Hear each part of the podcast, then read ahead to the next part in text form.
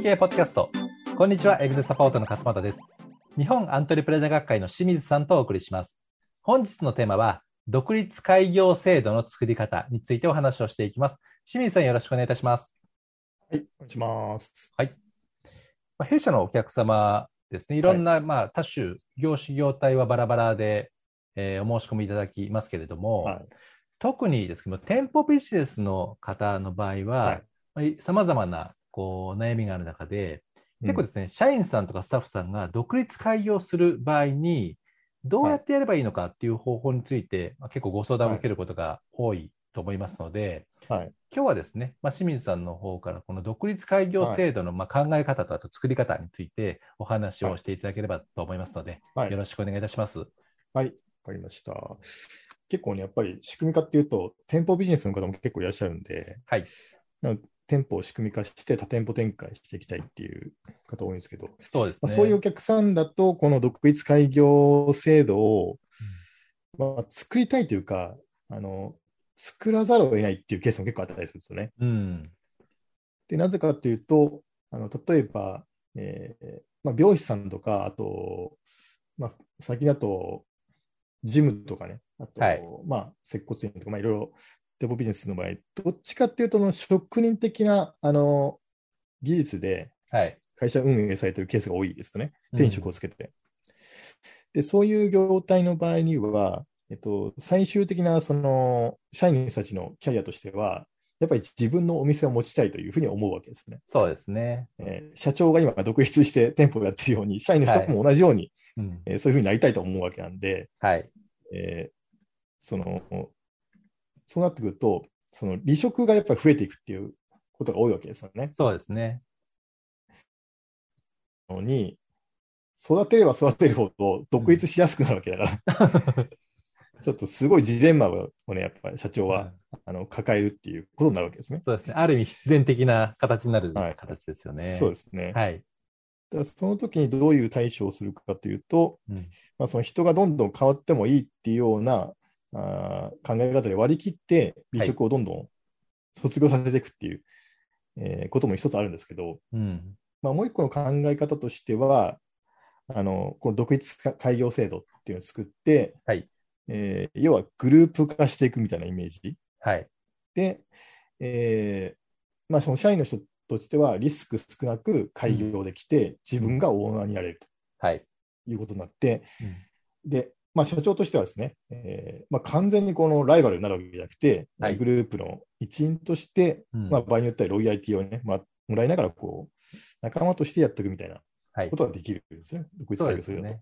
はい。これいい落としどころですよね、この発想は。そうですね。はいまあ、これは昔からね、その蕎麦屋さんとかで、昔からある方法で、うんあのどんどんのれん分けしていって、はい。えー同じ名前のお店が増えていくっていうのはまあ昔からあることですね。はい。まあ、ただ、その、まあ、昔はね、その人仁義でこう泣いてってきたそのモデルも、やっぱり最近だとその、なんていうかな、あの社長との信頼関係だけでやっていくと崩壊する可能性がかなり高いので、はい。えーしっかりとした仕組みで、この独立開業制度っていうのを作っていかないと、うんまあ、お互い不幸になるっていうケースがまああると。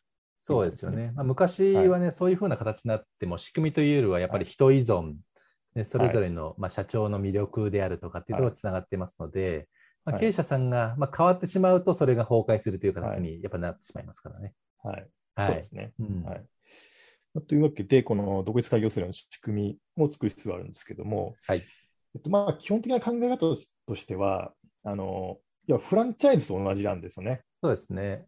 はい、フランチャイズっていうのは、要は成功モデルが1個あって、うん。えーそれを加盟店の人に、えー販売してで、加盟店の人はリスク少なく独立して、えーすることができるし、えー本部としては、その加盟店の人が頑張って売り上げ上げれば上げるほどロイヤリティが入っていくっていう仕組みで、ウィンウィンになるわけですね。うんはいまあ基本か、独立加盟制度あ、独立企業制度もこれと同じということに、えーなると。ただまあ、一つの違いとしては、普通のフランチャイズの場合には、その加盟店さんが、まあ、基本的には赤の他人であるということですね。はいまあ、白井がもちろん入る場合もありますけど、例えば、はい広告とか、あのフランチャイズ商とかに出して、加盟店の人を募るので、赤の他人の場合が多いとそうですね。まあそういう人に対して説明会を開いて、で、入ってもらうという形ですよね。そうですね。はい。で一方の独立開業制度の周りは、うんいわゆる加盟店の立場の人は社員になるので、うんえーまあ、身内の人が加盟者になるという、はい。まあ、そこの違いですかね。うんまああとはで実際に一緒にこうビジネスをしてきた人が、はいここはのれん分けとして、はい、えーやってもらうっていうようなイメージですよね。はい。そうですね。うんで、ここの違いが結構ね、そのうまくいくかいかないかの大きなポイントになってて、フランチャイズの場合には、はい赤の他人ってやるので、もともと信頼関係がないですよね。うん。なので、結構契約で、えーいろんなことを縛り付け、まあ、言い方ですね、縛り付けて、はい条件を決めるわけですね。なるほど。ただ、独立開業制度の前には、もともと知り合いだから、うん。そこの契約云々よりも、やっぱ信頼関係でやろうぜみたいなことになって、うんいろんなことが曖昧になって、お互い不幸な結末に終わるということまあ、なんですよしあしですよね、ここは。はい。はい。そうそうそう。うん最初はね、いいんですよね。最初1年ぐらいはいいんですけど、問題はその、儲かんなくなってきたとき、その、開業した人が。はい。そうなってくると、えーまあ、やっぱり人にね、あの、なんていうかな、責任をなすりつけたくなりますんで、えー社長がこうしてくれなかったからダメだとか、うん。あと言い出すということで、まあこれはフランチャイズも同じですけどね。はい。まあ、そういう意味でちょっと仕組みを作っておく必要がありますねと。はい。いうことで、はい、でまずちょっと、この制度を考えるときに、まあ、いくついくつかのポイントがあるなと思ってて、はい。えーちょっとみ4つぐらいですかね。ちょっと4つほどご紹介したいとはい、思います。お願いします。まず一つ目は、そもそもその独立開業するそのビジネスモデルうん、もともとの社長がやってるビジネス、はいそれ自体がちゃんと成功モデルを作り上げてるかどうかというこことですね。うん。これあの、フランチャイズと同じで、はい。えー要は、その人に依存せず、うん成功できるモデルになっているかどうかとですね。フランチャイズの前には、まず、その本部が作った、えープロトタイプの店舗があって、はい。でそれがうまくいってるから、じゃあ加盟店の人もそれと同じようにやりたいなと思うわけなので、はい。えーまず、その成功モデルが出来上がっているかどうか、かつ、うんうんその成功モデルが社長個人に依存してないかっていうのが非常に大切ですね。はい。でそうしないと、加盟店の人は、あーなんていうかなあの、自分がやったらうまくいかないということになるので、うん人に依存しているものだと難しいとね。そうですね。ここは結構、まあ、すごい大事で、あの、なんですけど、ひ勘違いしやすいポイントなんですよね。はいビジネスを複製できるようにすれば儲かるとか、ビジネスを仕組み化すれば儲かるとかっていうふうに考えちゃいがちなんですけど、はいそうじゃなくて、儲かるビジネスを複製するからもより儲かるし、儲かるビジネスを仕組み化するから儲かるんだっていうところですね。やっぱはい一番最初のそのプロトタイプをいかにあのビジネスとして磨き上げるかって本当大事ですよね。はい、そうですね。はいで、これがまず一つ目で、はいもう一つが、その実際に独立開業をするときに、要は店舗を出すので、お金が必要になるわけですね。うん。で、このお金をどうするかっていうところが大きな問題になってくるんですよね。はい。で場合によっては、その独立開業する社員が全部出すっていうことにしている会社もあるし、うん。えーちょっとね、あの補助してあげるっていう元の会社がこともありますし、うん。場合によっては、店舗ごと全部用意してあげるという社長もね、太っ腹な社長にはあるわけですね。はい。でここをどうするかっていうところが一つ大大切なんですけども、うん。基本的に独立開業制度の前には、その社員は社長になるわけなので、ええ。えっと、社長だからこうリスクを取って経営していくっていう意識を持つ必要があるわけですね。そうですね。はい。でそのためにも全部お膳お膳立てして、えー用意してあげるっていうのはあまりよろしくないので、はい。えー基本的には社員の人もちゃんとお金を出資して、自分で、で、店舗を開業するっていうモデルにする必要があるかなということですね。はい。で、えーまあ、これが2つ目で、で3つ目はその契約ですよね。はい。